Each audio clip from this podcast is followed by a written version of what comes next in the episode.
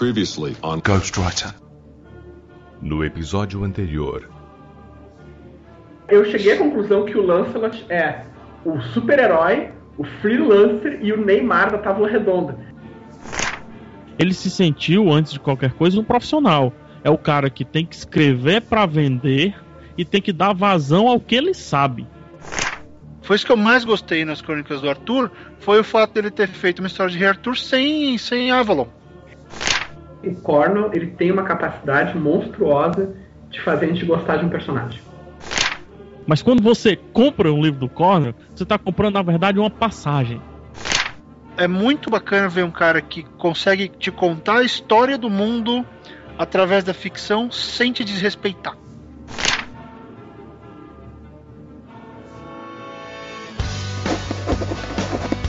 I'm a writer. Well, I'm a writer, actually. I am a writer. Ghostwriter.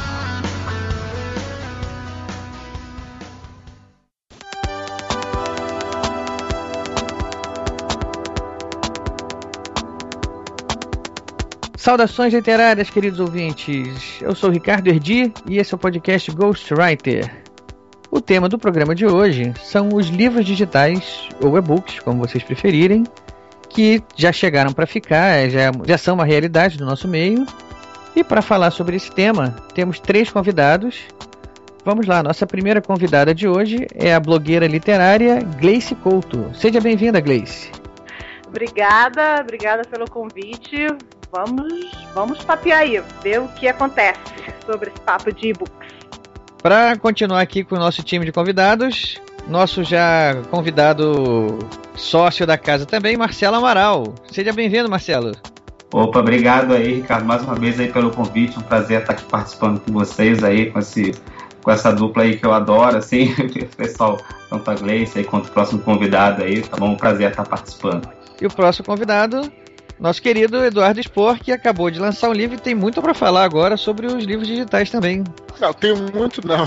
Tô, tenho muita opinião para dar, mas uh, não sou nenhum especialista não. Vamos, vamos fazer um programa aqui, ô Ricardo, eu até proponho pra galera um programa da visão dos leitores, né, cara, sobre isso, que também é bacana, né? É, a vantagem é que a gente tem a visão dos leitores e você e o Marcelo também já podem acrescentar um pouco da visão do lado de lá, da visão dos escritores também, né? Mas não somos técnicos em nada, né? A ideia aqui é só um papo mesmo informal pra gente ver o que, que a gente consegue esclarecer até para nós mesmos, né? Depois de meses a gente volta.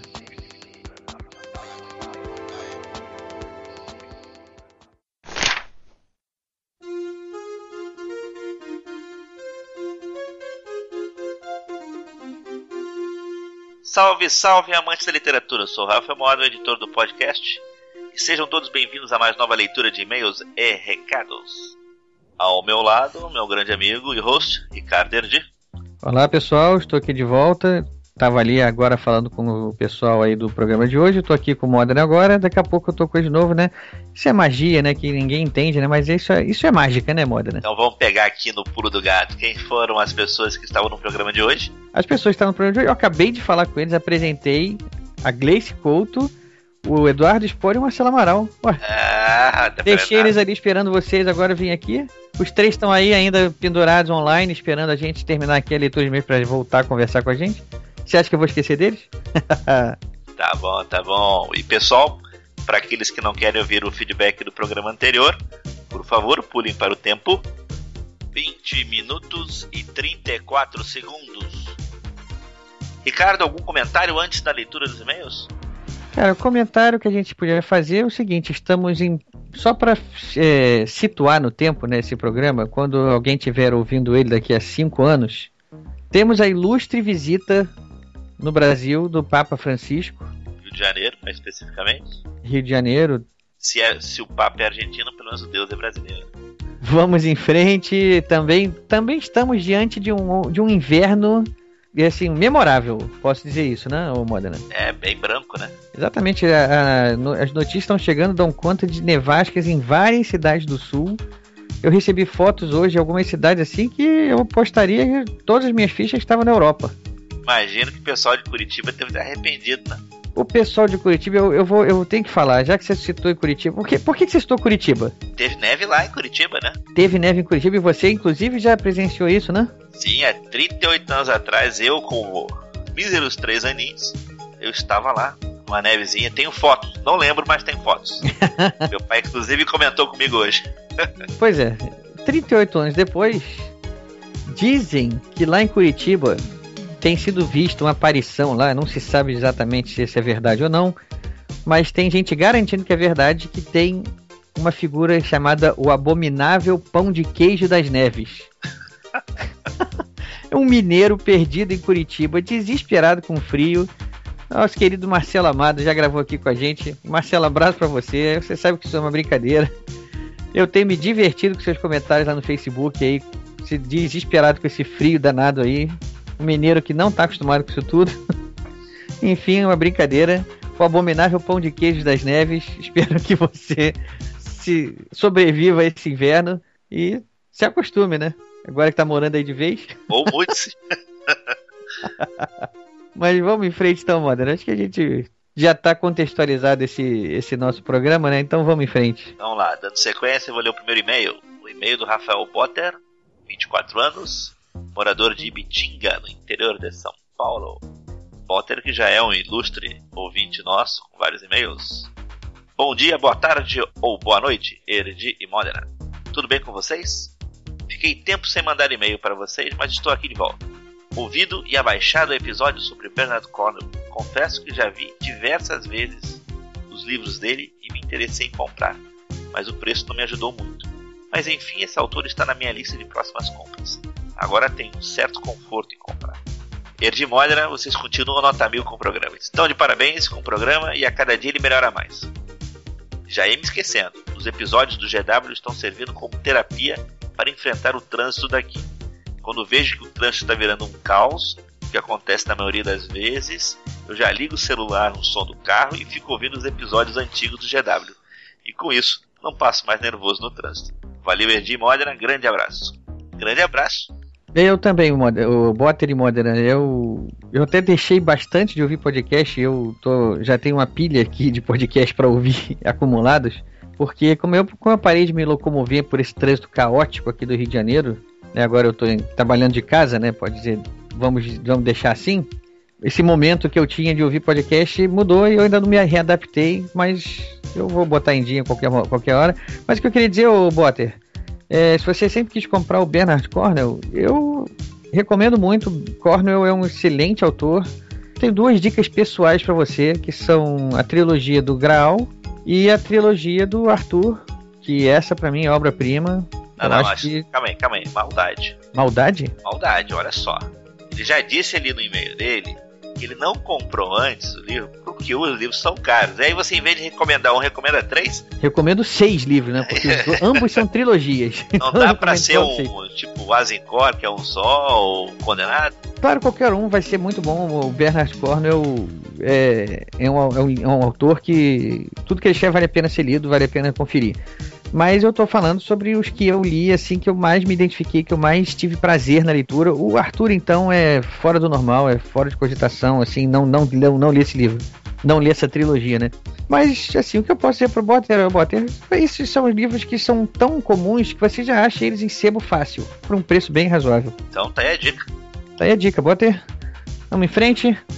Vamos pro segundo e-mail aqui. Meu xará, Ricardo Santiago Santos projeto de escritor e comerciante, 26 anos, Cuiabá, Mato Grosso. Então ele é xará também, projeto de escritor. projeto de escritor, meu xará e de Cuiabá. Lembra de quanto tempo a gente ficou procurando alguém de Cuiabá? É, exatamente. Aí eu gostaria de dizer uma coisa sobre Cuiabá. Hoje Cuiabá não é mais o primeiro lugar nos downloads, mas é o segundo, gente. Cuiabá, vocês podem voltar a passar São Paulo. Pessoal de Cuiabá, voltem a nos escutar ou aumente, passem aí para seus amigos para voltarem a ser os primeiros em download. Eu vou dizer uma coisa, eu acho que isso tudo deve ser culpa só do Ricardo aí. O Ricardo, do meu xará. Eu, eu tô brincando com ele aqui porque o, o eu vou falar aqui, pessoal. O, o Ricardo, eu sigo os, os, os inscritos dele no Facebook. Eu vou dar até a dica para vocês. Procure no Facebook por Flash Fiction. Ele escreve esse projeto de contos curtíssimos.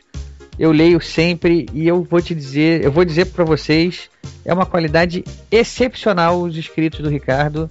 Eu dou a dica mesmo, pessoal, porque vale a pena. Eu assino embaixo. Tô, lendo, tô sempre lendo e cada um que eu leio é melhor que o outro, então acho que vale a pena divulgar quem faz um trabalho tão bem feito assim. Tá aí a dica para vocês. Vamos lá, vamos em frente, vamos seguir, vamos ler o e-mail dele que é grandinho. Olá, Erdi e Modena. Belos programas saindo do forno. Gostei muito do penúltimo com a Carola Saavedra. Conheci o trabalho dela pelo conto publicado na Granta no passado e fiquei com muita vontade de conhecer os romances. Acho interessante vocês abordarem autores deste outro universo literário, afinal, tudo é literatura e merece espaço. E o diálogo só enriquece a discussão. Achei muito pontuais as colocações dela sobre a leitura no Brasil, analisando não apenas a quantidade, mas a qualidade. Agora, com relação ao último podcast, senti um calafrio quando vi o post anunciando a novidade no Facebook. Bernard Cornwell é, sem dúvida, um dos meus autores preferidos e uma grande influência na minha escrita, como acredito ser o caso de muita gente no Brasil. O cara já falou várias vezes de como o público brasileiro reverencia o seu trabalho. Ele tem algumas entrevistas interessantes no YouTube. Há alguns anos vi uma que mostra seu escritório e biblioteca. Curioso a respeito do seu processo criativo, também cheguei a achar um podcast dele em inglês e compartilho o link com vocês. O link vai estar aí para vocês aí no nosso programa, nossa página. Nele, Cornell fala sobre a história de começar a escrever quando mudou para os Estados Unidos e não conseguiu visto, entre outras coisas. O que me marcou bastante foram as colocações sobre a rotina de trabalho quando está produzindo um livro. Vai para o escritório bem cedo, mais 6, 7 da manhã, e escreve até o almoço, pausando e retornando em seguida e encerrando o expediente no fim da tarde. Ou seja, não é à toa que escreveu tantos livros. Ele intercala esses períodos intensos de escrita com períodos de pesquisa. Para quem quiser saber mais, aconselho ouvir o podcast. Tá aí, ouça o podcast lá em inglês que o Ricardo aqui está indicando e não deixe de ouvir também o nosso, né? Apesar de não contar com a presença dele, né? Teve três pessoas aí que entendem muito do trabalho dele, né? então. Continuando, Cornell também gosta de dialogar com o público. Em seu site oficial, também vai estar na nossa página aí, ele mantém um FAQ. FAQ, para quem não sabe o que é, é, em inglês se chama Frequently Asked Questions. Perguntas frequentemente questionadas, assim, é, é isso. Frequently Asked Questions. Em que responde gradualmente às dúvidas dos leitores sobre sua obra, seu processo criativo, suas opiniões. Há centenas, se não milhares de respostas ca- catalogadas. Também mantém online um artigo que aconselha novos autores. Nessa linha, conheço um caso interessante. Estudei na faculdade com uma amiga que é fanática por Cornell. Ela entrou em contato com ele ou algum intermediador seu por e-mail para elogiá-lo e deixou seus dados. Semanas mais tarde, recebeu em casa uma foto autografada do escritor. Não sei se ele ainda faz esse tipo de graça com os leitores, mas serve para mostrar quanto os valoriza. Realmente é muita organização e é muito é muito zelo, né, com seu com seu leitor, né? Tem que ser assim mesmo. Não é, não é à toa que ele tem a posição que tem. No mais, só gostaria de complementar algumas informações. A série Sharp tem 24 livros em inglês, o primeiro publicado em 81 e o último em 2007. Aqui até agora a editora Record, Record traduziu e publicou 10 volumes, o décimo lançado em 2012. Ao contrário de como foi feito na língua inglesa, como vocês salientaram, no Brasil optaram por publicá-los na ordem cronológica da história. Quanto à continuação da trilogia do Graal, o livro 1356 já foi publicado no Brasil também este ano pela Record. Esse eu não li e a continuação da trilogia do Graal, ou seja, está na minha lista. E para finalizar, sou obrigado a concordar com os participantes do cast. A trilogia As Crônicas de Arthur é obra-prima dele, boa demais. Dervel e companhia deixam saudades. Parabéns pelo trabalho. Nós, ouvintes, continuamos na expectativa. Grande abraço, Ricardo Santiago Santos. Só aí, Xará. Tá lido o teu e-mail, tá feita a tua a indicação aí do seu Flash Fiction lá no Facebook. É bom demais. Continua, por favor. A gente merece ter, ter e divulgar escritores do teu quilate. Obrigado, Ricardo. Deixa eu dar sequência aqui pro terceiro e-mail. Vamos lá. Irlão Silva, carioca perdido em Brasília, 43 anos, analista de sistemas. Irlon, que também já é frequente aqui com a gente, né? Várias, várias mensagens. Obrigado, Irlão, por continuar nos mandando mensagens. Por favor, continue. Saudações literárias, de Modena. Está ficando cada vez mais difícil escolher apenas um PGW, né? Programa Ghostwriter, como favorito. E cada novo episódio, esta lista aumenta. E o 28 é um grande exemplo disso. Você, Fábio Barreto, PH Santos e Leonel Caldela deram um show. Ouvir vocês falando com tamanha propriedade sobre Cordon foi muito legal. Parabéns a todos.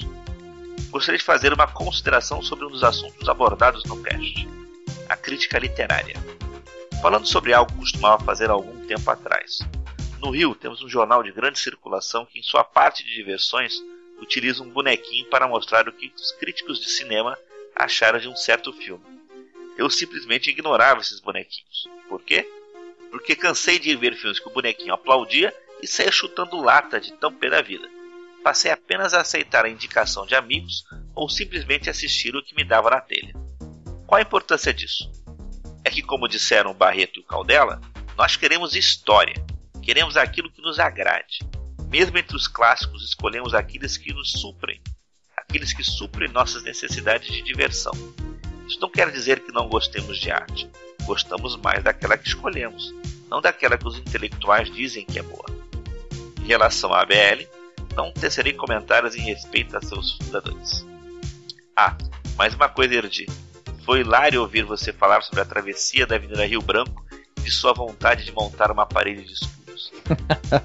Boa. Eu, quando atravessava, sempre lembrava dos desembarques do dia D. Olha outro maluco aí. Imaginando que a calçada oposta era a área mais segura e quase inalcançável da praia. Olha na perfeita trilha sonora. Obrigado. Grande abraço aos amigos, muito sucesso e vida longa e próspera. Irlon Silva.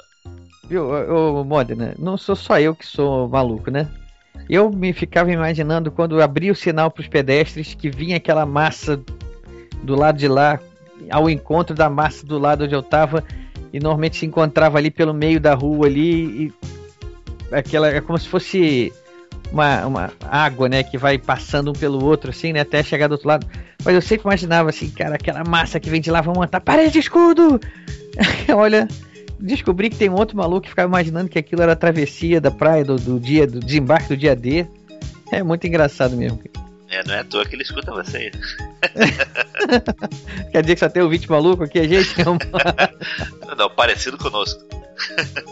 é, né? Parecido com a gente tá aí, né? Eu vou aproveitar e vou fazer uma coisa agora que a gente não faz há muito tempo. Eu vou ler um comentário do nosso, da nossa página lá.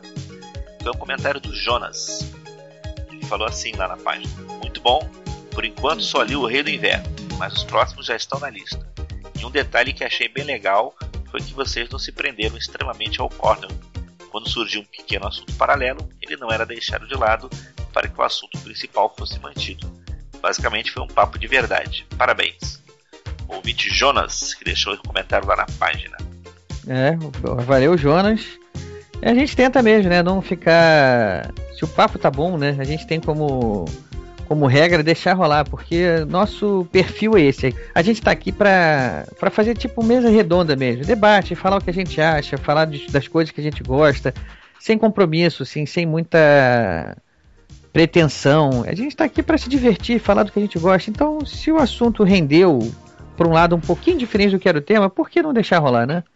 É, isso é para dar trabalho ao editor. É isso aí. Tem, depois tem um editor aí que vai ralar e vai ter que ficar ouvindo tudo mesmo e escolhendo o que, que fica e o que, que não fica. Então, na hora do papo é que a gente não vai cortar mesmo. Bom, pessoal, para não deixar de ser um hábito, né? Você pode nos encontrar nos seguintes endereços. Você já gravou isso? Você já deixou gravado isso? Por enquanto é gravado na minha mente. é, é um... e depois o pessoal pergunta por que o podcast atrasa, né? É, você já tá atrasado, você quer que ainda faça mais isso, cara? Pô. é, vai, vamos lá.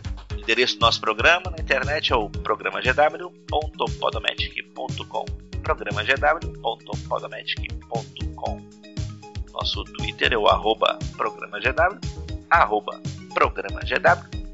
Nosso endereço de e-mail é programagw.gmail.com programagw.gmail.com Nosso Facebook é o facebook.com barra programagw facebook.com barra programagw e para terminar, quem quiser nos encontrar no iTunes, basta procurar por podcast Ghostwriter. Podcast Ghostwriter. Bom, Erdi, terminamos por hoje. Mais uma leitura de e-mails. E até logo. Mando um grande abraço para os nossos queridos participantes: a Gleice, o Marcelo e o Eduardo. E Eduardo, até daqui a pouco você está me devendo autógrafo no livro que eu comprei, tá? daqui a pouco eu vou te importunar. Vê a agenda dele aí, rapaz. E vambora. Um abraço para todos os ouvintes e até o próximo programa. Isso aí, Modena. Valeu, abração. Daqui a pouco eu volto aí, galera.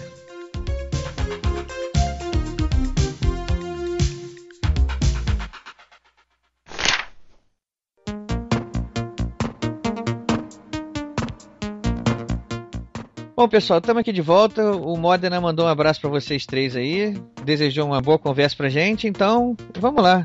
Eu acho que para começar a falar sobre isso, a gente pode começar falando até sobre os leitores de livro digital, né? Os aparelhos mesmo, né? Que eu acho que não tem livro digital se não existiu o leitor. Eu acho que o mercado agora começou a editar, finalmente está chegando um modelo, os modelos que já estão ficando padrão, né? Então, queria saber o que vocês acham sobre isso. Como é que a gente. Cara, antes da gente começar, vou propor um, outra, outra maneira da gente começar aí. E que não é falando ainda dos, dos, dos readers, nem dos iPads, nem nada, mas é falando do contexto geral dos e-books, cara. É importante falar aqui para aproveitar o dia do seu programa para falar para o Brasil inteiro e também para para Angola, né? Que vocês têm é, ouvidos de Angola, é isso? Se a gente for Moçambique, ver, né? se a gente tem, se a gente for ver onde tem download, a gente já tem download no mundo inteiro. Olha só que chique, hein? Então pronto, então falando aqui direto pro mundo é o seguinte, a gente tem que deixar bem claro, cara, isso é importante, porque quando assim, esse negócio de e-book sai na mídia e tal, existe uma, uma tentativa assim, até pra, não vou dizer que chega a ser é, vamos dizer assim, uma coisa sensacionalista, mas existe uma ideia na mídia assim de colocar para chamar mais atenção um conflito nesse meio, nesse meio de campo, entendeu? E a gente tem que colocar aqui de cara que não existe conflito nenhum entre o digital e o impresso. Não existe briga. Pelo Ah, contrário. certeza. Uhum. O que existe. Mas é porque isso é importante, porque fica a turma do digital, a turma do impresso. Não existe isso, cara. As duas mídias, uma, se com- uma complementa a outra. Os, é, os estatísticas mostram isso muito, mostram que o cara, por exemplo, que compra o impresso, ele depois compra, se ele gostar do livro, ele compra o e-book para poder ler no seu iPhone, para poder ler enquanto tá indo pro trabalho. E o cara que compra o digital, ele se gostar do livro, ele vai comprar o impresso para ter o livro autografado, se for no Brasil, vai comprar o impresso para ter o livro porque ele gostou do objeto. E é como assim, é, a gente está passando por uma fase, é como quando a gente tinha é, a televisão quando a televisão chegou, todo mundo falou que a televisão ia substituir o rádio. É sempre assim, né? E aí, nessa transição, sempre tem os sensacionalistas que falam isso, falam aquilo. Então, a gente tem que apaziguar isso, botar uma pá de cal nessa parada que o nego fala que é. É, é conflito, não é, cara, não é. é as, duas, os dois, as duas mídias estão se ajudando, estão se complementando. A gente está vendo aí, olha que interessante, que o, o número de vendas de e-book está crescendo muito. E o número de impressos, pelo menos no Brasil, tô falando de estatística brasileira, tá crescendo muito também. Então, é, ninguém tá prejudicando ninguém, os dois estão se ajudando, tá aí provado. Então não tá complementando o outro né, e tá, de repente, um puxando o outro, né? Então não tem briga, não tem por que ficar, ah, eu sou mais. o-". Não, claro que você pode ter tua preferência, óbvio, cada um tem a sua opinião. Mas é, não existe conflito. E deixar bem claro isso. As duas mídias vão conviver e vão se complementar. Isso que é importante. Eu até entendo por que, que você quer lançar essa. Até ensaiei essa que eu falei, viu? Gostou? Gostou? Bonito. E eu tô, tô dizendo, eu até entendo por que você quis levantar logo essa bandeira, que não há conflito. Porque realmente o que a gente começa a ver nos debates aí, nos sites, nas redes sociais, é que sempre tem aquela turma que é, é- é- Que gosta que o livro do, morreu. é que gosta de ser fatalista, Polemizar, né? gosta de Polemizar. polemizar, aquele maniqueísmo, ou é isso ou é aquilo, ou é do meu jeito ou é do outro. Se eu gosto assim, eu não posso gostar do assado. E vai É, acabar não, com as livrarias e tal. É, é, não, assim, eu, eu, eu acho que já é do ser humano ter uma certa resistência à mudança, né? Mas ah, eles não encaram essa, essa mudança não é ra- radical, não é porque um, é- um está surgindo que o outro tem que deixar de existir. De né? jeito nenhum. Algumas pessoas, é, exatamente, mas algumas pessoas têm essa visão que não, o e-book tá vindo, então é a morte dos livros. Poxa, então Concordo com a Gleice, com a, com a Gleice. Só vou com- é, complementar que eu não acho que seja uma mudança, pessoalmente. Eu acho que é um acréscimo. O e-book está vindo para ajudar os leitores de todas as formas. E falando mais dados de estatísticas do Brasil, é, nunca se abriu tanta livraria no Brasil, cara. Assim, aqui no Rio mesmo, é, acabaram de abrir duas livrarias de cultura gigantes. Uhum. É, o Brasil inteiro está se abrindo livraria. Em paralelo a isso, os livros impressos estão aumentando, os livros de book também estão vendendo muito mais. Então, cara, a gente está numa situação excelente, não tem o que reclamar, não, não tem que polemizar. Com... E com vários eventos literários acontecendo nessas livrarias também, entendeu? Um espaço está sendo aberto para discutir a questão do livro, então, realmente, tem crescido muito. As livrarias agora estão, estão cada vez mais usando o espaço físico delas para promover uhum. esses eventos, como tem vários eventos, não só as noites de autógrafo, que já, já são tradicionais, mas como espaço para debate mesmo, né, para conversar com os autores, esse tipo de, de contato que o autor tem com o leitor. Eu tenho visto isso acontecendo cada vez mais nas livrarias e não tem como não tem como deixar de dizer que isso estimula a venda não só do livro físico, mas também do e-book, né? Com certeza. Porque quando a pessoa vai na livraria, de repente ele nem conhece o autor, mas vê ele ali na frente, fica naquela dúvida de comprar na hora. Não, pode sair dali e acabar comprando o livro digital e, e, e vai acabar lendo o livro da mesma maneira. É, eu, eu, até, até te digo, isso aí é uma coisa que a gente ainda tá numa fase de transição aí, uma fase de. uma fase assim, meio. Acho que não sabe o que, que vai ser direito, né, cara? Mas eu, eu, eu acho que, é, como eu disse, só, tem a, só vem a complementar. Isso está ajudando bastante a, a divulgar os, os autores, né, os livros e tudo. Então é só para complementar aí. Você mesmo, você mesmo, Eduardo, você tem já dois livros lançados aí que já tem uma, uma carreira é, na, no mundo físico grande. Você. Grande que eu digo de tempo, assim, a Batalha do Apocalipse já foi publicado em 2009, né? 2010, é, para as livra livrarias, a primeira edição foi 2007, né? É. Mas as livrarias 2010. Então ele já tem esse livro digital. Ele também já tem a versão digital dele, né? Tem o Batalha do Apocalipse Filhos do Éden, o primeiro já tem digital. Pois é. Todas as, todas as plataformas. E você, você sentiu alguma diferença quando o digital lançou? O pessoal parou de comprar o livro físico? Algum... Muito pelo contrário, eu acho até inclusive que, como eu tô te falando, eu acho que uma coisa que talvez seja uma ideia para o futuro é essas duas mídias serem serem unas, entende? Por exemplo, o cara compra o livro físico, ele automaticamente tem direito a todas as mídias. Isso é uma coisa que eu acho que Não. pode ser uma ideia é, excelente, excelente no futuro, porque você, é claro, eu tô aqui em casa no aconchego do meu lar, eu posso querer deitar aqui no meu sofá e ler um impresso, sentir o cheiro do impresso, mas de repente eu posso estar indo pro trabalho e aí eu só tenho o iPhone, vou ver no iPhone.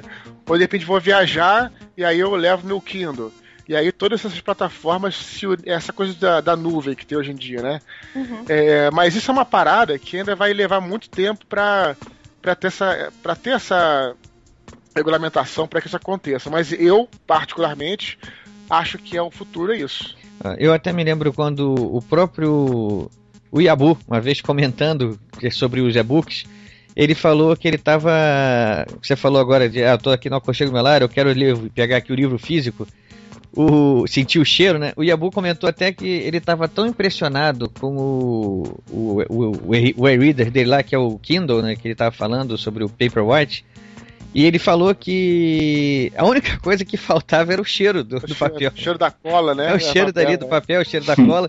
Porque a leitura para ele estava perfeita. Teve, ainda tem muita gente hoje que diz que ainda não se acostumou, que ainda não se converteu para leitura digital porque ainda tem alguma dificuldade em lidar com o aparelho, acha esquisito não virar página. Mas é, esse, acho que esse tipo de, de situação vai, tende a mudar, né? Os, os readers, como eu já tinha falado antes, eles, eles estão chegando, incorporando cada vez mais tecnologias para fazer a experiência da leitura nele se tornar mais próxima da, da leitura no livro físico mesmo, né? É claro que você pode ter sua preferência, com certeza. Você não impede nada, né, cara? O cara pode preferir ouvir rádio do que ver televisão, sendo totalmente normal, não tem problema nenhum. Mas é importante a gente respeitar o gosto dos outros, né? E como eu falei no início, não ficar brigando. Ah, você, porque você, né? O cara é, é louco porque lê digital, o cara é retrógrado porque lê impresso. Isso aí que não. É isso que, tem que temos que derrubar. É, não, e, é, e assim, a, a, a experiência que, que a humanidade tem com a leitura, com o livro, é milenar, né? Você não vai. Você não, não tem como uh, mudar isso em, em apenas. E nem é para mudar, né? Mas em apenas alguns anos faz, fazer com que as pessoas é, não queiram mais sentir o cheiro do livro, enfim, qualquer que seja aquele ritual que elas têm quando pegam um livro em mãos. Livro é objeto de culto, né? É, alguma coisa assim, né? Mas. Até porque essa questão de e-reader é, é recente, se eu não estou enganada, o primeiro foi em 2007, então. E a gente está em 2013, né?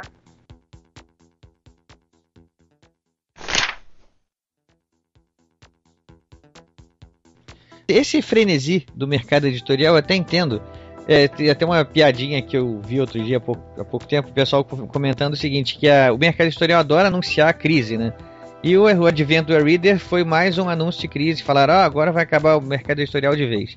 E aí a piadinha dizia o seguinte, que desde a invenção da imprensa de Gutenberg, lá nos primórdios, o primeiro, o segundo livro foi impresso já era um livro falando sobre a crise no mercado editorial. é, sabe que, você sabe que eu estava outro dia falando com meus editores lá na, na Record e tal, eles falando que em 2008 e tal, quando 2007, quando quando teve essa, começou os readers, né? os editores internacionais ficaram preocupadíssimos que, se, que poderia acabar a feira de Frankfurt, que é a maior feira que tem de onde você expo... a feira de Frankfurt é uma feira que não é como a Bienal, você é uma feira de negócios. Você tem o teu stand você expõe os livros lá. Então é, as pessoas acharam que poderia ser feito pela internet, o cara baixava o reader pela internet, mas nada, assim, mas a, aí a feira durante esses anos não só não acabou, como cresceu. A feira em Franco fica mais ou menos uma área que são aproximadamente é, três Rio Centros, a feira de Franco, de, de livro. É Caramba. É muito grande. E nada substitui é a negociação corpo a corpo. Então, é, então as pessoas continuam levando livros, continuam comprando. Então, é, nesse caso, só via complementar mesmo, nada mudou. E aliás, esse ano a Feira de Franco, já que você falou, é, o tema dele é o Brasil, né? Em homenagem ao Brasil, isso mesmo, é. Vai ter, eu tô sabendo, teve uma, a delegação que foi selecionada, foi para lá, enfim, acho que realmente a feira não, não tá nem um pouco decadente, pelo contrário. Nem um pouco, com certeza. É. Mas, o, o, Eduardo, você também falou uma coisa atrás aí agora que eu queria puxar, eu acho que foi interessante, é, sobre a, a plataforma de leitura, de você acha que ela vai convergir para ficar uma coisa só. Eu acho que é, isso já podia até ser experimentado hoje, eu não sei se existe já alguma experiência nesse sentido. De, eu, por exemplo, vou, eu comprei. O, você acabou de lançar um livro agora, Filhos do Éden, Anjo da Morte, né? Uhum. É, eu quero o teu livro autografado, então eu quero o teu livro físico. Só que ao mesmo tempo eu, eu pego o ônibus todo dia para trabalhar e aí eu também quero ler no ônibus e no ônibus levar o livro é desconfortável, eu quero ler no meu e-reader. Uhum. Eu vou ter que comprar duas vezes, assim, ah não, pô, então vou ter que acabar optando por uma mídia, ou a mídia impressa ou a mídia digital. Será que já existe alguma experiência assim de quem comprar pela obra já recebe a obra tanto física como digital? Você acha que isso é viável? Era isso que você queria dizer mesmo? Eu estava outro dia falando com o Fábio Barreto, ele falou que do Rapadura Cash, ele falou que lá em Los Angeles, onde ele mora, já existe isso com os quadrinhos. Você compra um quadrinho, físico, você tem um código de barras onde você pode entrar no site e baixar tudo aquilo que você. aquela tua cópia, né? Olha, isso aí é. Então isso pode ser uma. Pode ser uma, pode ser uma boa. Uma boa solução. Uma boa ideia né? pro futuro. É, isso aí, é muito comum com filme, né? Você compra DVD, compra Blu-ray, etc. Isso, o download do filme digital ali já, já tá, inclusive na capa em destaque ali, falou, ó, esse filme aqui você compra já tem o download digital, entendeu? Já tá agregando valor ali ao produto. Eu acho que com o livro. É, é inevitável. Se isso né? acontecer. Né? Não, eu, assim, isso é inevitável, eu acho que não, não é. Realmente é inevitável e eu acho que tem que acontecer logo, porque realmente essa coisa da, da, das. Principalmente por ter várias plataformas, eu já vi gente, inclusive, é, sei lá, que tem o Kindle e tem o, o Kobo, por exemplo. E aí ela tem que escolher para qual plataforma ela quer comprar. E, e, a pessoa fala, poxa, mas eu quero, eu quero ler tanto num quanto no outro, né? E aí eu tenho que comprar para as duas plataformas. Então existe não só essa questão de você comprar o livro físico e, e, o, e o, livro é, e meio e-book, né? É, e você querer escolher a hora que você quer ler um, quer, quer ler no outro, como também você quer ler no, no dispositivo se você tiver os dois, entendeu? É lógico, né? Eu em determinada situação posso estar com, de, só com um a, a minha, na, a minha, ao meu alcance uhum. e aí o livro que eu estou lendo estava no outro. Pô, mas eu paguei pelo livro, eu tinha o direito de ter ele onde eu quisesse ter, né? Eu paguei Exatamente. pela obra, né? Então, assim, é uma. é uma situação que hoje em dia ainda não está muito bem definida, não está muito bem resolvida, né? Mas é uma coisa que o direito do leitor parece que vai levar para esse lado, né? Como é. a Gleice falou, é, isso é uma coisa que ainda está muito crua, é muito recente ainda. Os readers, o, o, tudo já é uma coisa recente.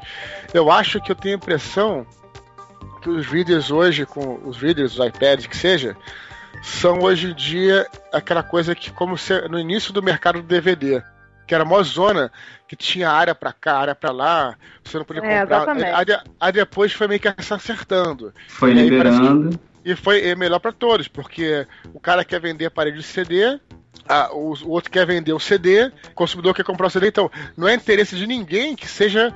É, que dificulte, o interesse é que facilite. É, mas eu acho que isso é uma coisa que ainda, ainda tá sendo moldada, é uma coisa que vai aos poucos. E vamos ver o que, que vai, vai ser pro futuro aí. Eu acho que é uma coisa que pode melhorar bastante.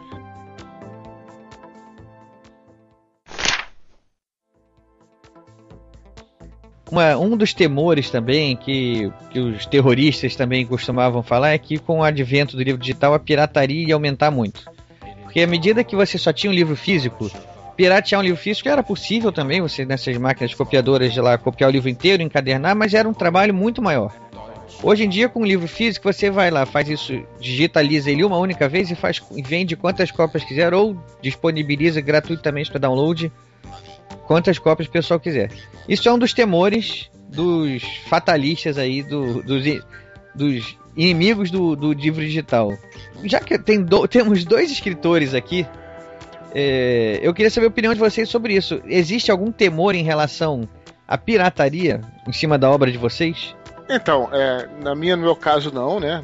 É, nunca tive nenhum problema por causa disso, assim, tipo, nunca é, foi uma coisa que afetasse vendas nem nada, porque a pirataria, ela sempre, ela, ela aparece, isso aí historicamente, os piratas dos sete mares tal, em virtude de uma de uma de um serviço prestado oficialmente que não é tão é, confiável ou, ou, nem, ou nem tão bom assim. Então vou dar um exemplo. Por exemplo, é claro, se você tiver um bom, uma boa forma de distribuição de livros digitais e um preço razoável, é claro que o cara vai optar por comprar aquilo, né? Aí o, aí o Marcelo falou aí, ah, mas eu tenho um problema porque é, eu tenho Kobo, não sei o que tal. A gente tá no, ainda estamos é, engatinhando nesse negócio. Mas o dia que você tiver um produto formatado que o cara possa é, se sentir completamente, sei lá, todas as necessidades dele sejam preenchidas pelo produto, um produto de qualidade,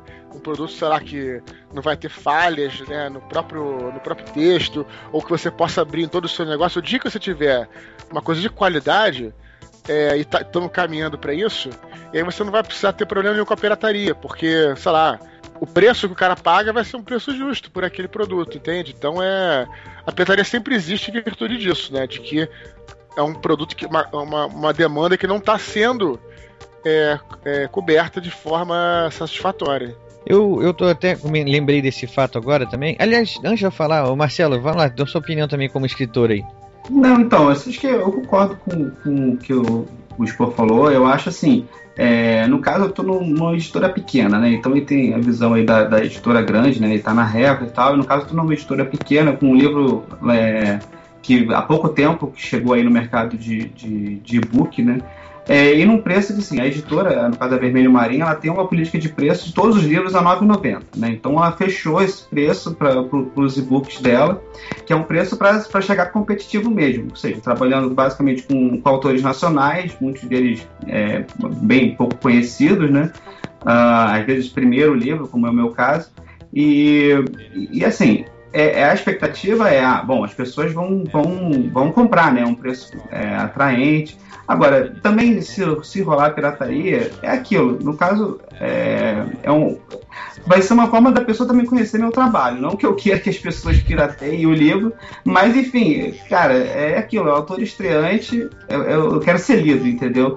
Não estou liberando ninguém de fazer pirataria do meu livro, mas é, é, é, é, é assim, é tentar ver de uma forma positiva uma coisa negativa, entendeu? Esse o lado positivo seria essa divulgação, né? Seria a divulgação. Na verdade, isso aconteceu com. com, com no, no, cinema aconteceu um caso famoso aí do.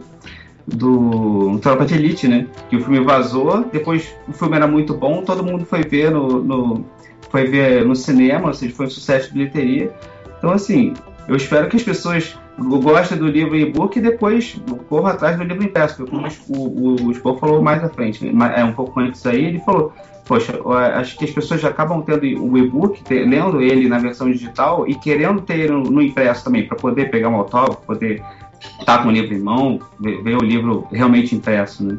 Quando o Marcelo falou de primeiro comprar o e-book, depois correr por físico, eu acho isso muito bacana até para para quando o leitor ele vai conhecer um autor, né?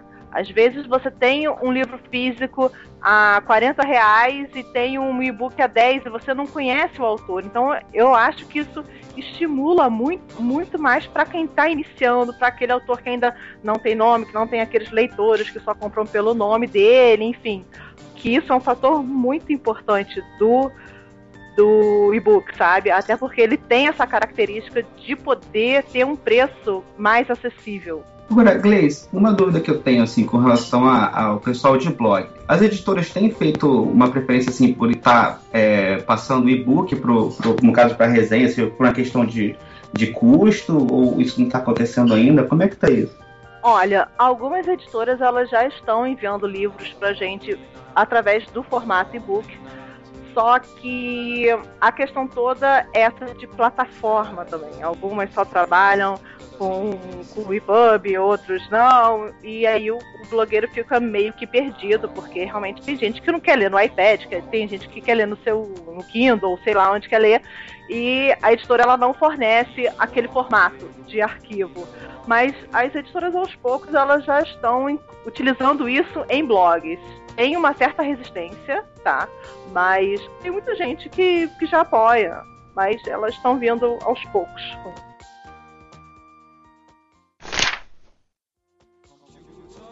Ó, oh, um, um, outro tema aqui que eu queria também que vocês opinassem é o seguinte. Outro dia eu estava lendo uma reportagem, jornal, que estava dizendo que as editoras agora decidiram apostar é, em e-books curtos e baratos, aquele famoso. É, é como se fossem os o contos, conto, né? né? O conto. Uhum. É um, é um modelo que está sendo muito copiado da indústria da música, né? Que via aquela história, você a banda lançava um disco novo, você curtia três músicas e tinha que comprar o CD inteiro. Aí passaram a vender os CDs, as músicas picotadas. Né? Você pode comprar só as três que você gostou. E isso as editoras é, conseguiram um modelo parecido com isso que como não dá para vender o, os capítulos separados dos livros, começaram a pegar os escritores né, e como conseguiram pegar contos, histórias mais curtas, né? Com coletânea, né? Tem a coletânea de conto, e aí você pode comprar tanto a coletânea toda quanto os contos separados dos, dos autores, se você quiser. Não só o, a coletânea inteira, com todos os contos dela, como alguns contos até extras, né? Ou então cada um deles separado. Isso a seleção, às vezes, tem contos que vão para impresso, tem contos que vão só para e-book, isso também acontece. Ah, também acontece. Então, eu, eu queria saber o seguinte: essa, essa prática, eu, eu acho que assim, eu fiquei um pouco receoso quando li, porque ela me pareceu o seguinte: o mundo de leitores que já tem as suas plataformas digitais, os seus e-readers, ainda é menor e, do que o mundo de o universo de leitores que lê ainda no livro físico ainda. Além disso, ou seja, quem optar por esse modelo vai estar optando já por um público que é menor, que é só quem tem o seu e-reader. Além disso, são como são contos também, são, são histórias mais curtas, também é mais barato. Então eu fiquei, eu fiquei pensando o seguinte, será que para o escritor isso compensa? Porque assim, poxa, se agora as editoras resolveram apostar nisso, eu não vou mais me dedicar a escrever um livrão de 500, 600 páginas, porque agora eles querem contos de 30 páginas, porque é isso que está vendendo. É, e eu fiquei, fiquei preocupado com isso. Será que uma coisa vai canibalizar a outra?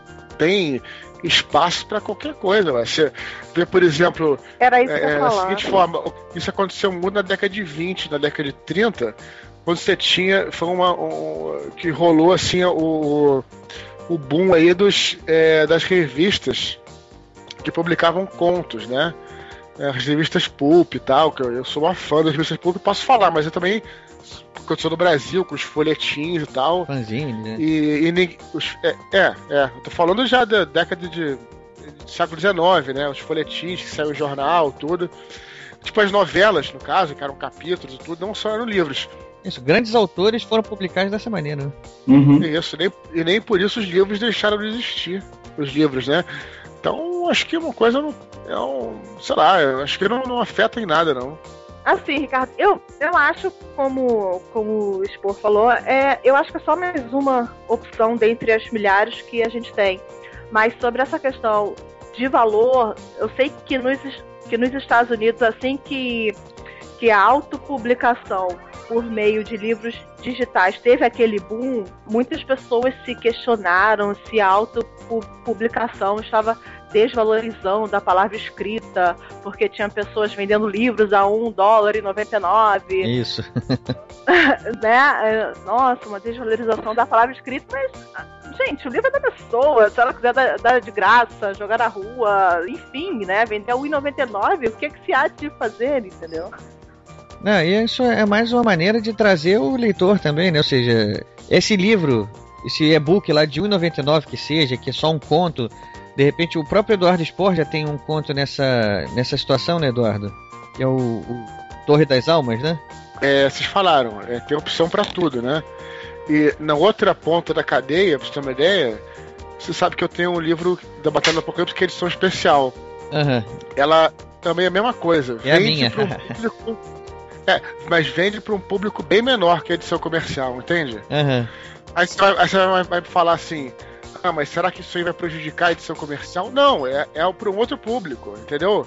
E eu acho que a maioria da galera que comprou a edição especial é aquela galera que, inclusive, já tinha o livro na versão normal, né? Que é a galera que fez questão de ter ele com capa dura, ilustrado. Pois enfim. é. Não, mas o que eu tava dizendo ainda sobre esse conto digital, que o cara pode estar lá, baixar lá pro leitor dele por R$1,99, e muitas vezes ele serve até como aperitivo que vai fazer o cara depois procurar é, as obras completas do escritor. Por exemplo, no caso do Eduardo lá, né? Ele tem lá um conto lá à venda nesse formato, o, o eleitor vai lá, ah, não, será que eu vou gostar de ler o livro do Eduardo? Ele vai lá e baixa esse conto. E de repente ele gosta tanto que ele vai comprar, ou seja, é um leitor que ele não teria se não tivesse esse, esse conto à venda, né? Com certeza. E aí entra também, voltando à questão da pirataria, né? O interessante de você cobrar pelo, por, um, um produto, mesmo que seja virtual tal, é você dá um, um mínimo de valor. É, quando você cobra, cara, mesmo que seja um valor simbólico e tal, que é pouco, no caso aí de um conto, os contos são dois reais, três, quatro reais, não passa disso, você valoriza também o produto, entendeu? A pirataria, por exemplo, você desvaloriza muito o produto. Então, é por isso que eu acho que a pirataria nunca vai. É, pelo menos nesse mercado eu não vejo eu não vejo como ela possa ameaçar. Eu tenho certeza que as pessoas tendo a oportunidade de comprar um produto bom e com preço razoável, elas vão optar por comprar. Não tenho dúvida disso. É, porque é aquilo, o cara baixa 500 livros ali num pacote lá, pirata, e, e não lê nada, se lê um, dois. Isso, Agora, se o cara comprar o livro, cara, o ponto, ele vai valorizar. O preço é que eu vou ler. É, é exatamente isso. É exatamente isso que eu estava. Perfeito tua colocação, Marcelo. É exatamente isso que eu estava querendo dizer.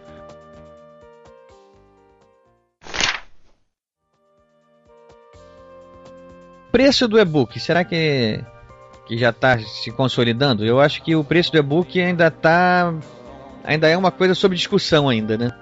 Eu como leitor eu me assusto às vezes com alguns preços assim de e-book, assim. Eu olho assim, caramba, e-book é 50 reais, eu já, já vi e-book a esse preço, porque eu realmente fiquei meio espantado, assim. 50 reais eu acho exagero, realmente. É, eu já vi e-book a esse preço, inclusive 40, assim, não sei, eu, eu, eu assim, eu acho que o, o e-book deveria ser bem mais barato do que o, o livro impresso, assim, mas é, aí é realmente da, da posição de cada editora, né? Porque você não tem vários custos ali que estão envolvidos no, no, no, no, que você tem no livro físico, né? Era isso que eu ia falar. O, a produção do livro digital ela envolve menos custos do que a produção de um livro físico. Então, assim, para o leitor, que é, hoje em dia ainda tem a opção né, de ou comprar o livro físico ou o livro digital, parece ele tem uma percepção de que o livro digital deveria ser mais barato. E aqui no Brasil a gente está vendo que é, o mercado está começando ainda, está né, tá, tá se consolidando talvez, mas que essa prática de preços baratos ainda não é uma prática é, generalizada, né? Ainda tem, como você falou, Tem, tem alguns e-books que estão com um preço muito próximo do livro, livro físico. Às vezes é o mesmo preço. Na maioria das vezes, assim, não na maioria das vezes, mas em muitos casos o, o preço do e-book é o mesmo do, do, do livro impresso. É, e assim, tudo bem, existe um custo aí, o que eu ia falar é que existe um custo é, para se converter o livro de, de e-book, ou seja, você tem lá o arquivo do livro impresso, né, que vai gerar o livro impresso, e tem que ter um trabalho de conversão desse livro para o formato de e-book, né? Isso envolve um custo, envolve, inclusive existem cursos profissionais especializando para fazer esse tipo de trabalho, essa conversão do, do, do, do arquivo, né, do, do livro feito num, da, da diagramação do livro para o e-book. Então existe um custo envolvido nisso daí, existe também um custo, enfim, a capa do, do, do livro impresso vai ser colocada também na, no, no, no, arquivo do livro. Enfim, existe um custo ali de produção, mas e, e existe também o, o, a comissão no caso das lojas, né, onde você coloca lá o livro para vender no Globo, você coloca ele para vender no, no, no, na Amazon, né? Então isso tem tem um, um valor que a editora para cada livro tem que pagar para essas lojas para o livro estar tá ali, né, sendo vendido para aquelas plataformas. A questão toda também é assim, aqui por enquanto a média é de 30% do valor, né? 30% a menos do valor do, fi, do, livro físico é o preço do, do e-book. E, as, e eu, o que eu li, pelo menos, é que a grande maioria das, das editoras tem uma empresa intermediária, né? Elas, elas não negociam direto com a Amazon, enfim. Então, a é, grande parte do valor acaba indo para essa inter, intermediação, porque elas não, não saem direto do arquivo da editora para a loja. Essa, é, no caso, essa empresa, além de colocar na loja, ela também já transforma o, o, o arquivo do livro em e-book? Não sei, eu não sei se. Eu sei que geral. É, não, eu sei que. Eu sei que assim, uh, algumas editoras elas não têm um banco de dados, até por segurança, diversas coisas. Então contratam essas empresas que fazem esse serviço e elas que têm contrato com as, com as lojas que fazem a venda direta ao consumidor. Mas aí, como o e-book chega, né, o arquivo chega até até esse estágio, eu não sei. Eu sei que tem uhum. empresas que só fazem essa conversão, mas eu não sei se essa intermediadora também faz isso. Essa questão do, do preço ainda, ainda é polêmica e a gente ainda tem que encontrar o meio termo. Que, cada coisa, é, eu acho que ele deve ser um pouco mais barato que o impresso. Na verdade, porque não tem o custo aí da, transpor, da, da transportadora, na verdade. Tirando isso, cara. É, eu acho é, que o... tem gráfica e logística, só isso. E, Exatamente, assim, pela logística. Mais, né? É o que mais se gasta, né? Mas também não, não pode ser muito barato, né? Porque tem outros custos, claro, né? Tem o custo até de, de armazenamento, né? Tem o custo de conversão, tem todo esse tipo de custo. Tem o custo do cara que vai olhar direitinho se o texto está ok para ficar um produto bom. Tem todos esses custos. E mais importante que as pessoas esquecem, também tem o custo intelectual do autor, né? Porque às vezes, eu, às vezes as pessoas falam assim, ah, mas se, por exemplo, digamos que não tivesse nenhum custo, digamos assim, de conversão, fosse lá só gerar o PDF, né? O cara fala assim, ah, mas se não tem nenhum custo, digamos, de produção, é, deveria ser de graça, né? Eu falei, e o trabalho do autor, meu amigo? Como é que fica? É né? verdade. Não, e você tem a é, capa, tem que, tem, você tem, tem que, da ilustração, Não, mas tá mesmo, mas tirando... Não, mas eu tô nem contando com a capa, né? Porque assim, tem que lembrar o seguinte: um produto, ele é sempre é, o resultado de duas coisas: é, produção, né? Como pode dizer assim, é, é, produção intelectual e produção, sei lá, física, mesmo digital, enfim, entende?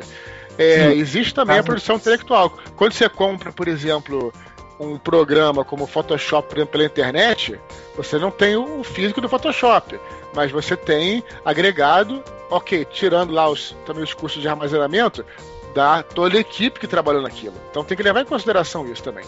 Então tem que tomar muito cuidado também para não deixar o preço do, do e-book também muito baixo, porque é aquela coisa que a gente falou antes, desvaloriza completamente o trabalho dos artistas. E aí isso é ruim para o leitor também. Porque uhum. a percepção do leitor, foi o que a gente falou antes, como o Marcelo falou.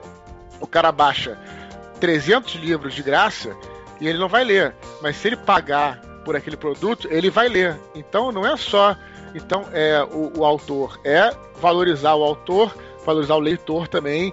Tudo isso é importante. Então, tem que tomar muito cuidado, que a gente tem que ter um e-book mais barato, como a Gleice falou, por causa da logística, não ter aquela logística de levar as caixas tal, pessoas, mas também não pode ser muito mais barato, não, porque é, isso tem que ser observado também. É importante. Esse é o momento também da gente, como autor, também se colocar em defesa não só do, do autor, como do próprio leitor também.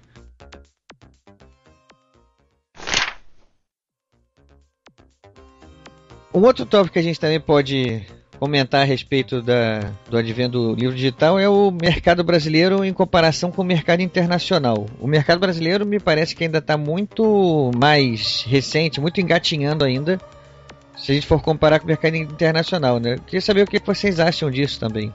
Então, cara, é difícil a gente é, fazer um exercício de futurologia aqui. Eu não sei se. Eu tenho certeza que o mercado de book vai crescer no Brasil, mas eu não sei se esse ainda é uma palavra que se encaixa aí, porque é, os mercados, sem menor sombra de dúvida, as culturas de um país para o outro, elas variam muito, né? Então, assim, eu sempre dou, dou o seguinte exemplo. Então, você sabe quando eu morei nos Estados Unidos, você vê, o Ricardo, lá eles é, não dirigem carro manual, só dirigem carro automático e dramático. Os caras são malucos por isso. E aqui no Brasil, e, e vários lugares tal, o carro hidromático não pegou. A, a, galera gosta de sentir o carro, sentir a embreagem. Na Europa é muito comum. Aqui no Brasil, se botar um carro hidromático, ela fala, pô, vai sentir a falta. Então, é, só, pra, só, quero, só usei essa, essa, essa, esse exemplo para vocês entenderem que hoje o mercado de cada país funciona de forma diferente. Então, o e-book ele tem sido um sucesso inacreditável nos Estados Unidos, por exemplo. Do, meu pai morou muitos anos na Coreia e lá no Oriente também, é, todo mundo só usa vê muito e-book e tal, né? É, já, por exemplo, quando eu fui para França, tem um, um, ano e meio quando que eu fui para Paris, o francês não curte o digital. Ele, ele, você no metrô, você só vê eles mexendo com o livro físico. Eles têm uma coisa especial pelo livro físico. E outras partes da Europa também, como a Itália tal. Então é interessante, porque não tem como prever. Né? Eu tenho certeza que vai, é, essa, vai aumentar, mas a gente não sabe como é que vai ficar essa distribuição no mercado é, dependendo de cada região. Quando você falou, eu até vi a cena assim de. Ah, na França o pessoal vai ser um pouco mais tradicionalista, na Itália também vai preferir. Agora imagine assim, no Japão não vai ter mais livro físico, vai ter ser todo mundo de reader. Você vê, Ricardo, como isso é interessante, tem a ver com a cultura, né? Tem a ver com a cultura, né? Você vê o seguinte, nos Estados Unidos, eles têm muito essa cultura da coisa descartável. Quando eu morei lá também, era muito comum você ter os livros pocketbooks, sabe aqueles pequenininhos pocketbooks? Stephen King muito publicou muito dessa maneira também. E aí o que acontece? Pocketbook é um livro baratinho de no máximo 4 dólares que você deixa ele em qualquer lugar. Né? Uma vez eu tava, eu, quando eu morava lá no apartamento que eu morava no, no lobby, eu vi um pocketbook e falei, olha, olha aqui, cara, alguém deixou. Eu falei assim, de quem, de quem é esse pocketbook? Cara falou, ah, é de alguém que deixou aí. Como as pessoas deixam os pocketbooks como se deixassem jornais. Uhum. Então, existe nos Estados Unidos esse conceito do livro como sendo algo, como um, um, um tipo de livro, como sendo algo descartável, o que é bom. Não estou achando que, dizendo que isso é ruim, não, isso é bom. Eu, como sou brasileiro, todos os pocketbooks que eu comprei lá, eu trouxe aqui para casa tem até hoje. Então, é Olha tipo... só. Então, é um, é um outro tipo de cultura, entende, cara? Então, nesse tipo de cultura, onde você não tem necessariamente a necessidade de ter alguma coisa, um objeto, perfeito. O e-book entrou de forma brilhante, assim como entrou no Japão. É interessante você ver como cada mercado se comporta diferente. Então a gente não tem como prever se vai ser, como é que vai ser o comportamento do livro digital aqui no Brasil ou em outros países, né? Então a gente vai ter que esperar para ver como é que vai ser o Brasil, em ser um país tão grande, com tantas diferenças né, entre, entre as regiões, às vezes a, a gente fica muito focado Rio, São Paulo, né? Ou Sudeste, Sul, enfim. E acha que, que já é uma prática meio que corriqueira ter um e-book, ah, eu tenho um Kindle, eu tenho um Kobo, enfim realmente está muito distante da nossa realidade ainda. Não que isso não possa mudar. Uh, mas eu também acho que não dá para ficar dando uma de. fazendo pre previsões aí, apocalípticas ou não, sobre a questão do e-book. Eu acho que só com o tempo mesmo, só daqui a alguns anos, estudando o mercado de leitores que estão dispostos a, a ler através dessa, dessa mídia, enfim.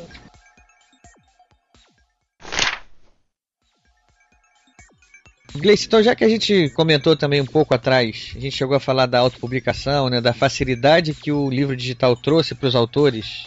Você que costuma receber muito livro para fazer resenha, coisa assim do tipo, acaba conhecendo muitos, muitos autores dessa maneira. A autopublicação mudou alguma coisa para você, para o teu trabalho também, não? Assim, dire diretamente para mim, como, como, blo como blogueira não, né? Mas... Resenhista? É, não, é porque assim, eu também sou escritora, só não tenho um livro publicado, entendeu? Ah, então somos dois. Mas enfim, eu acho que na verdade essa questão do livro dig digital deu, uma, deu um gás nessa, nessa indústria, nesses novos autores uh, que estão a, atrás né, do seu lugar ao sol também. Mas sem, assim, a gente não pode esquecer também que a autopublicação é uma coisa que sempre existiu, não foi com livro digital que, que ela, né? É, exatamente. A, se eu não estou enganado, acho que foi a Jane Austen. Os primeiros livros, os, as primeiras histórias dela, foi, foi ela que, que bancou, entendeu? Então, eu acho que, que 50 tons de cinza, tirando se é de qualidade ou se não é, saindo dessa esfera, eu acho que tá, que veio para mostrar que é mais uma porta que se abre para quem está começando, né? E tem diversos outros casos. Não sei se vai ter um boom aqui no Brasil disso também, entendeu? Mas eu só estou falando que é uma, uma oportunidade para quem busca um plano B, sabe? Para não ficar esperando eternamente que surja alguma resposta de alguma editora, enfim. Isso que você está falando, Gleice, dos 50 tons de cinza, é até um bom exemplo para a gente voltar lá na, no alerta que o Eduardo fez no início do programa, que não tem que. A gente não tem que polarizar as coisas, né? O livro 50 Tons de Cinza, ele se tornou o fenômeno que é, tendo começado dessa maneira, né? Pela autopublicação, né? Uhum. E, e, ele se tornou um fenômeno, e, a, e uma, a vendagem dele foi tão boa que ele é, extrapolou, foi para o livro físico, ganhou aí, agora vai ganhar a versão para o cinema também, né? Ou seja, é, isso só prova que o que o Eduardo está falando é verdade. É, um, um, uma plataforma não é inimiga da outra, pelo contrário, elas são complementares. A autora começou nessa plataforma, dependente da qualidade da, da literatura, não é isso que a gente está discutindo aqui, nem quero entrar nesse mérito, mas ela publicou lá e teve um sucesso tão grande que virou livro físico, vai virar filme. Ou seja, se a coisa é, boa para o leitor, para o público consumidor, acho que independe da plataforma, ou seja, não, não tem polarização nessa história, né? É, realmente, uma complementa a outra. E assim, eu, eu acho que em literatura não tem como perder. Seja no físico, seja no digital, entendeu? Eu acho que, que a gente só tem a ganhar.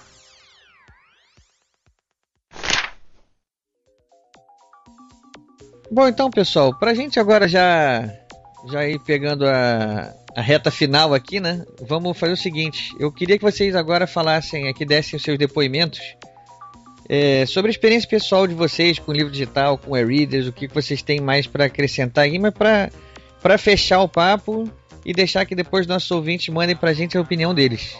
Então, vamos lá, vamos começar, Gleice. Você, primeiras damas, como sempre. Eu tenho uma, eu tenho uma experiência muito tranquila com, com e-book desde que eu, desde que eu tive o, o, meu, o meu primeiro contato, comprei o, o Kindle quando foi lançado aqui, aí fiquei louca, comprei de milhares de livros. Mas. Todo mundo faz isso. É, exatamente. Uma lista milhares. enorme de livros físicos e livros digitais aqui para ler também.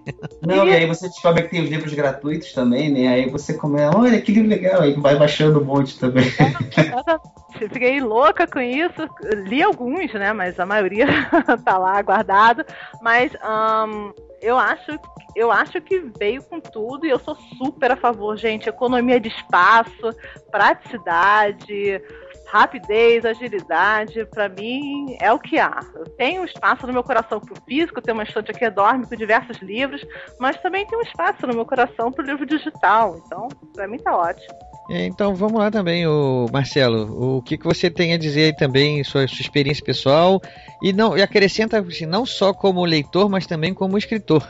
Ah, sim. É, bom, primeiro como leitor, né? Então eu também tô com o Kindle, tipo adoro, assim, já abracei bastante assim a leitura do no, no do e-book. Só que assim, eu tô meio dividido ainda, porque na verdade eu, tenho, tenho tido tanto lançamento que eu tenho feito questão de comparecer e ler o livro e pegar autografado que eu, assim, tô tendo que. Uma hora eu pego o e-book para ler, aí depois eu pego o livro, mas assim, eu já, já me peguei vendo, principalmente os livros maiores, aqueles livros mais grossos, assim, de várias páginas, assim, eu já tenho olhado com, com mais calma, assim, falando, não, não, esse livro aqui é forte candidato a e-book. Então, isso é um, é, um, é uma mudança bem grande, assim, essa questão de, da praticidade de você estar tá levando o livro para qualquer, ou seja, no e-book ali, você botar um monte de livro e poder levar ele para uma viagem, num, mesmo no ônibus, é, enfim, para ler rapidamente ali mais facilmente é, é um diferencial bem grande. Isso, tipo, Agora, tipo autor que lança livro infantil, assim, de vinil de mais de 400 páginas. Né? É, exatamente. né? Tem a vantagem? No e-book aí não, não, tem aquela sensação assim, ai meu Deus, livro grande, que não, o e-book é tranquilo. E-book a gente não fica assustado pelo tamanho, né? E, e, assim, como, como, como autor, assim, acho que foi muito legal, assim, no meu caso foi, assim, a minha experiência, né? Eu tinha um livro que foi lançado no, no ano passado, né, no, em, em março, né, foi o Paladino, e ele é, foi quase como se ele fosse relançado depois quando saiu um e-book, né? Porque gerou toda uma nova oportunidade de estar divulgando mais e, e falando mais sobre o livro. Então foi quase como um, inclusive, é, foi, foi meio que um relançamento mesmo, né?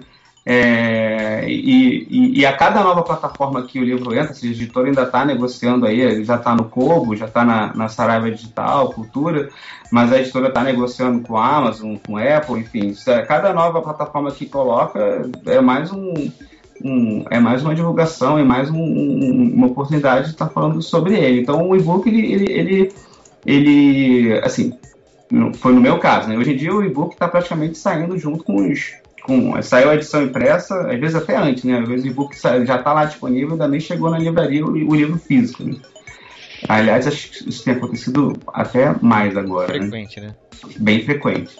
É, mas assim, eu, eu, eu tenho achado fantástico, assim, principalmente a, a, a, visibilidade, a visibilidade que o livro ganhou, assim, tinha a questão do, do preço, né, ou seja, muita gente é, que, que que não, não comprou o livro pela questão que, ah, sei lá, achou caro. E, enfim, no, no e-book, a pessoa, ah, legal, poxa, o livro tá, o e-book preço bem mais acessível e leu e, e, e, adorou, deu feedback. Então, assim, para mim foi, foi fantástico o, o livro ter saído em e-book. Bom, e agora, Eduardo, ficou contigo aí para você fechar sua, sua opinião. E eu queria também com que o Marcelo, é, com o Marcelo, opinião tanto de leitor quanto de autor, né, sobre o advento dos e-books vou dar uma opinião pessoal, é, como eu falei primeiro, como, como autor e como, sei lá, como tudo, eu acho que, como eu falei no início, eu acho que é uma coisa que a gente tem que respeitar as preferências de cada um. Para começar isso, não tem que ter briga, não tem que ter discussão, nada disso. Então acho que a gente também tem que respeitar. Eu, pessoalmente, tentei durante algum tempo me adaptar ao e-book, cara, realmente não consegui. Eu tentei arduamente, cara. E aí o que que, é, o que, que eu descobri, cara, que na verdade é porque eu, pelo menos, particularmente, né, eu vejo o livro como uma peça de uma peça de arte, né? Então, para mim, o livro não é só o texto. Para mim, o livro é, ele é mais do que isso. O livro ele é não só a capa que é bonita, mas, por exemplo, a diagramação do livro, dentro do livro, no miolo do livro, as pessoas, ah, não, o miolo do livro é só texto. Não é. A tipologia foi pensada, as margens foram pensadas, é, tudo, tudo aquilo faz a diferença para mim. Eu, eu me lembro de eu ter comprado, quando eu já tava desistindo né, de, de, de ler e-book, li durante algum tempo, tentei ler durante algum tempo, eu lembro de ter comprado o livro do Yabu, que é o Branca dos Mortos Sete Zumbis, não sei se vocês já chegaram a ler, é maneiríssimo, maneiríssimo. E aí, cara, eu comprei no Kindle e comecei a ler, não conseguia, tava achando assim, poxa, não tava, não tava fluindo a leitura e tal. Aí eles mandaram o livro aqui para casa. Aí quando eu li o livro, eu tive uma sei lá, tive uma, uma luz. Eu falei, pô, é isso, porque quando você pega, especialmente o Branca dos Mortos, cara, é um livro lindo, maravilhoso. Capa é a dura, capa né? dele. A, uhum. a, capa dura, a capa é, tem umas coisas brilhantes e tal. Eu falei, poxa, isso aqui é uma peça de arte, não é só. Então aí eu comecei é, a entender por que, eu não estava adaptando bem ao e-book. É uma coisa que eu realmente não, mas eu, desse ponto Eu sou bem francês mesmo. Deixar mais uma vez claro que eu respeito a opinião da galera. Não tenho problema nenhum em levar. Faço musculação desde os 14 anos, não tenho problema nenhum em levar livro na bolsa. Não tenho isso. É... Pode levar a coleção inteira do George Martin lá. Né? Quando, eu, quando, quando eu viajo, é engraçado, porque eu sou um cara bem focado. Eu só leio um, um livro por vez, né? Então, quando eu viajo, por exemplo, eu não tenho esse negócio de, ah, vou trocar para um outro. Eu sei que eu vou ler aquele livro, então eu levo o livro que eu tô lendo, de repente mais outro na, na bagagem que despacho. Então, eu nunca vou ficar sem ler um livro, entendeu? Então, eu, eu sei o meu ritmo de leitura, eu né? Essas, eu calculo um... Eu tenho essas neuras também. é, eu calculo um pouco mais. Então, cara, foi isso, cara. Eu acho legal, eu acho uma, como eu falei, eu acho uma alternativa muito bacana. É, não é para mim, mas eu acho interessante que exista, assim, com certeza. É, isso aí mesmo que, que eu também ia falar, eu, eu acho que não, não tem nem o que discutir, é, o advento tá aí, veio para ficar, é, é, tecnologia que tá, que tá cada vez mais presente nas nossas vidas, e é uma... É, é, é, é um advento que não tem como mudar mais, né? O livro digital é uma realidade e pô, a gente nunca vai precisar, eu acredito, que pelo menos durante ainda um longo tempo, a gente não vai precisar ter que escolher entre um livro físico ou um livro digital. Eu acho que ambos vão estar aí durante muito tempo ainda. Cada um escolhe a sua plataforma preferida, talvez as duas. E o importante é ler, né? Falou bem, Ricardo. Falou bem, Ricardo. É, acho que o importante é isso. A gente está praticando essa, essa arte que todos nós aqui gostamos bastante, que é a leitura. Enfim, pessoal, é isso aí. O, os links aqui que a gente comentou vão estar no post. E queria agradecer a presença de todos e até a próxima. Valeu, Ricardo. Valeu, Gleice. Valeu, Marcelo. Valeu, valeu, pessoal. Valeu, valeu, claro. Só aí um abraço e fomos.